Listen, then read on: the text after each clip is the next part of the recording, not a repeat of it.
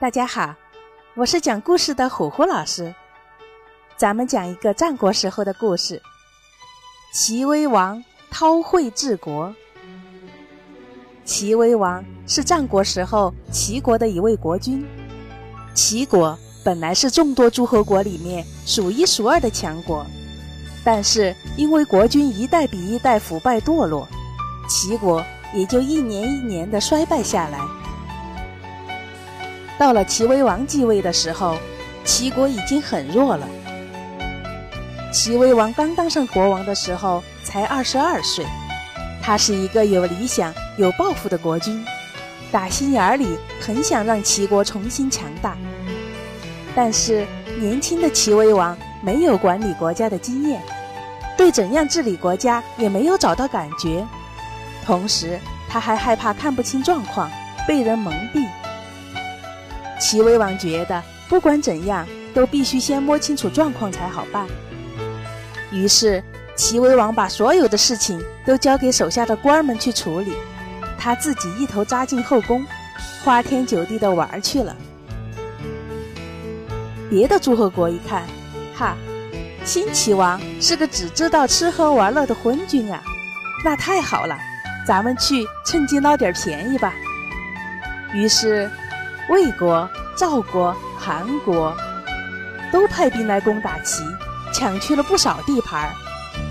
而齐威王呢，他只让手下的官去应付局面，他根本不管那么多，还是天天在后宫玩。这一玩可就玩了整整九年。刚开始还有很多大臣纷纷来劝谏齐威王，请他别天天玩了，出来管点事情。可是。齐威王根本不理这些大臣，每天依旧玩得昼夜颠倒，不亦乐乎。再后来，他嫌劝谏的大臣老絮叨，搞得他心烦，就打了几个大臣的板子。这一来，吓得没人敢劝谏他了。整整九年，齐国被别的诸侯国欺负得不成样子，老百姓更是怨声载道。齐威王不是要摸清楚状况再治理国家吗？怎么天天吃喝玩乐，啥也不管呢？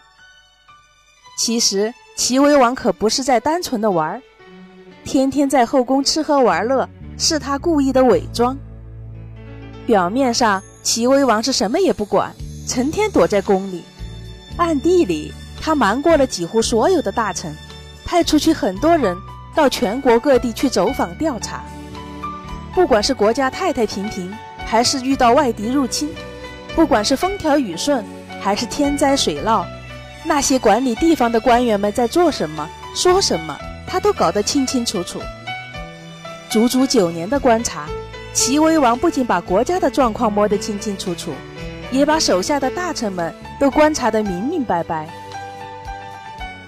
终于，齐威王觉得是时候整治一下了。就在大家都对这样一位一玩就是九年的国王不再抱任何希望的时候，齐威王忽然走出了后宫。他发了一道诏令，让管理各地的七十二名地方官员全部到朝廷来。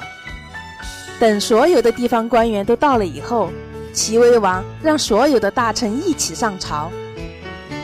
在朝堂上，齐威王对管理即墨的官员说：“自从你到即墨去当官。”天天都有人在寡人耳边说你的坏话，他们说你又懒又贪又笨又残暴，搞得即墨那地界的老百姓都活不下去了。可寡人派人去看到的，却是那里的老百姓都在安居乐业，庄稼长得好，水渠也修得好，连小偷都找不出几个来。可见，齐威王说到这里，呵呵的笑了。可见你是个清廉又有能力的好官呐，只是因为没有钱贿赂寡人身边的人，他们才不断的来重伤你。齐威王说完，就大声宣布中奖即墨的那位官员，以后给他享用一万户的俸禄。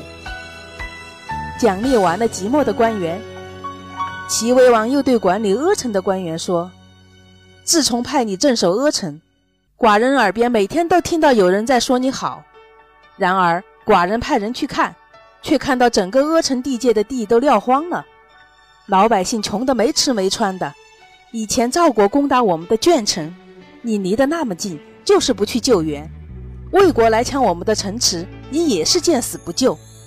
你当寡人不知道，那些天天在寡人耳边说你好话的人，都是因为得了你的钱。齐威王这话一说，不仅那个阿城的官员吓得脸色煞白，就连朝廷里面其他的大臣也都惊愕不已。这时候，他们才隐约感到。国君这九年来，原来不是光在玩啊！齐威王脸色一变，大喝道：“来人，把这阿城的官给我拉出去，煮了！煮了是啥意思呢？煮了就是架口大锅，放上水，下面点上柴火，把人扔进去处死的意思。这可是那时候的酷刑啊！就在满朝大臣还没缓过神来的时候，齐威王又大声喝令。将七八个朝廷里面的大臣都抓起来，一起煮了。朝堂里顿时响起一片求饶的哭喊声，但是没有想多久，哭喊求饶的人已经都被武士抓出去打包煮了。满朝大臣瞠目结舌地看着这一幕，他们知道这七八个人都是经常在齐威王面前传小话的人，这些人平时专给送钱给他们的官员说好话。现在被煮也在情理之中了。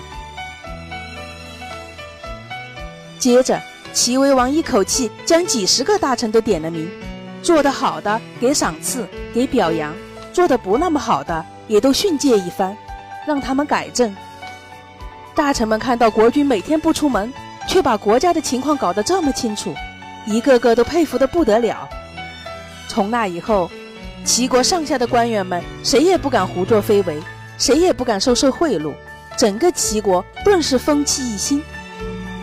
齐威王又接连任命了有本事的人做丞相、做将军、做大臣，发布诏书，希望大臣们能为国家多提建议。诏书出去以后，前来提建议的人络绎不绝，齐王的宫殿大门和院子里面跟赶集一样热闹。齐威王更是从善如流，有好的建议立即实行。短短几年时间，齐国就重新强大起来。不久，齐威王起兵征讨那些抢夺过齐国的国家，把被抢去的城市都夺了回来。那些诸侯国看到齐威王这么厉害，吓得几十年都不敢再攻打齐国。经过二十多年的奋斗，齐国终于重新成了诸侯中的霸主。这就是齐威王韬晦治国的故事。故事讲完了，谢谢大家的收听，咱们下个故事再见。